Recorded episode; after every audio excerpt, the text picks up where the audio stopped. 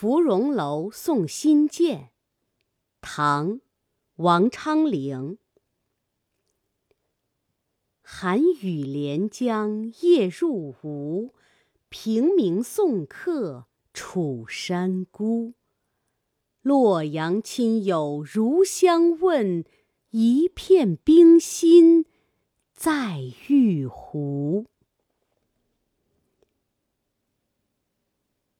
题中芙蓉楼原名西北楼，遗址在润州，今江苏镇江西北。登临可以俯瞰长江，遥望江北。这首诗大约作于开元二十九年以后。王昌龄当时为江宁城，辛渐是他的朋友。这次牛润州渡江，取到扬州，北上洛阳。王昌龄可能陪他从江宁到润州。然后再次分手。这诗原题共两首，第二首说到，头天晚上，诗人在芙蓉楼为新建饯别；这一首写的是第二天早晨在江边离别的情景。寒雨连江夜入吴，迷蒙的烟雨笼罩着无地江天。织成了无边无际的愁网。夜雨增添了萧瑟的秋意，也渲染出离别的暗淡气氛。那寒意不仅弥漫在满江烟雨之中，更浸透在两个离人的心头。连字，写出雨势之大。诗人因离情萦怀而一夜未眠的情景也自可想见。但是，这一幅水天相连、浩渺迷茫的长江夜雨图，不也展现了一种极其高远壮阔的境界吗？中晚唐诗和婉约派宋词往往将雨声写在窗下梧桐。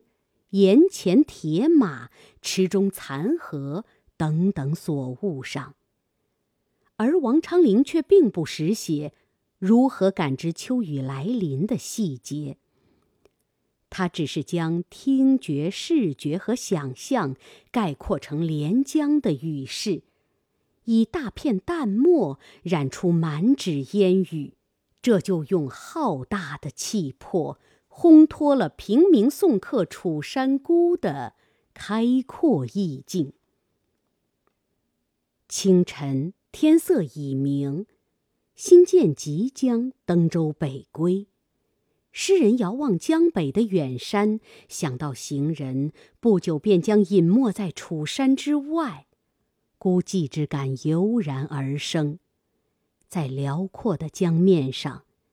进入诗人视野的，当然不只是孤寂的楚山，浩荡的江水本来是最易引起别情似水的联想的，唐人由此而得到的名句也多得不可胜数。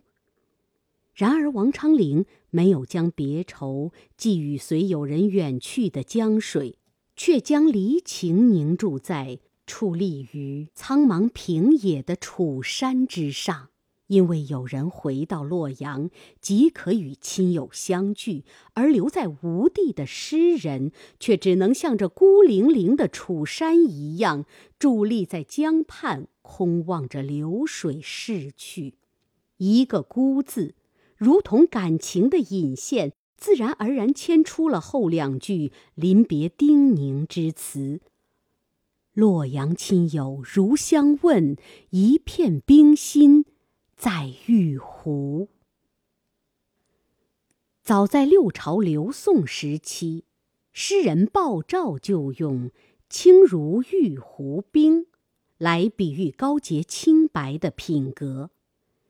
自从开元宰相姚崇作《冰壶戒》以来，盛唐诗人如王维。崔颢、李白等都曾以冰壶自立，推崇光明磊落、表里澄澈的品格。王昌龄托新建给洛阳亲友带去的口信，不是通常的平安竹报，而是传达自己依然冰清玉洁、坚持操守的信念，是大有深意的。据《唐才子传》和《和岳英灵》记载，王昌龄曾因不拘小节、谤议沸腾，两窜霞荒。开元二十七年被贬岭南，即是第一次。从岭南归来后，他被任为江宁城。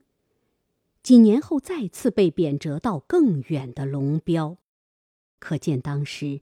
他正处于众口交毁的恶劣环境之中，诗人在这里以晶莹透明的冰心玉壶自喻，正是基于他与洛阳师友亲朋之间的真正了解和相互信任。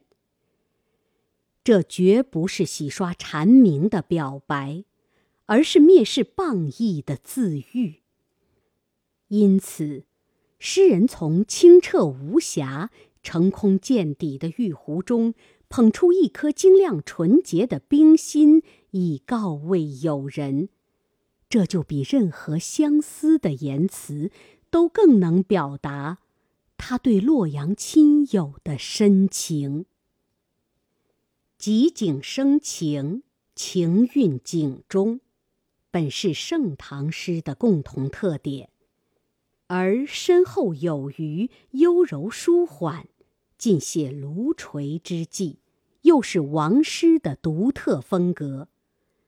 本是那苍茫的江雨和孤寂的楚山，不仅烘托出诗人送别时的凄寒孤寂之情，更展现了诗人开朗的胸怀和坚强的性格。屹立在江天之中的孤山，与冰心置于玉壶的笔象之间，又形成一种有意无意的照应，令人自然联想到诗人孤介傲岸、冰清玉洁的形象，是精巧的构思和深婉的用意融化在一片清空明澈的意境之中，所以浑然天成。不着痕迹，含蓄蕴藉，余韵无穷。本文作者葛小音，朗读：蓝色百合。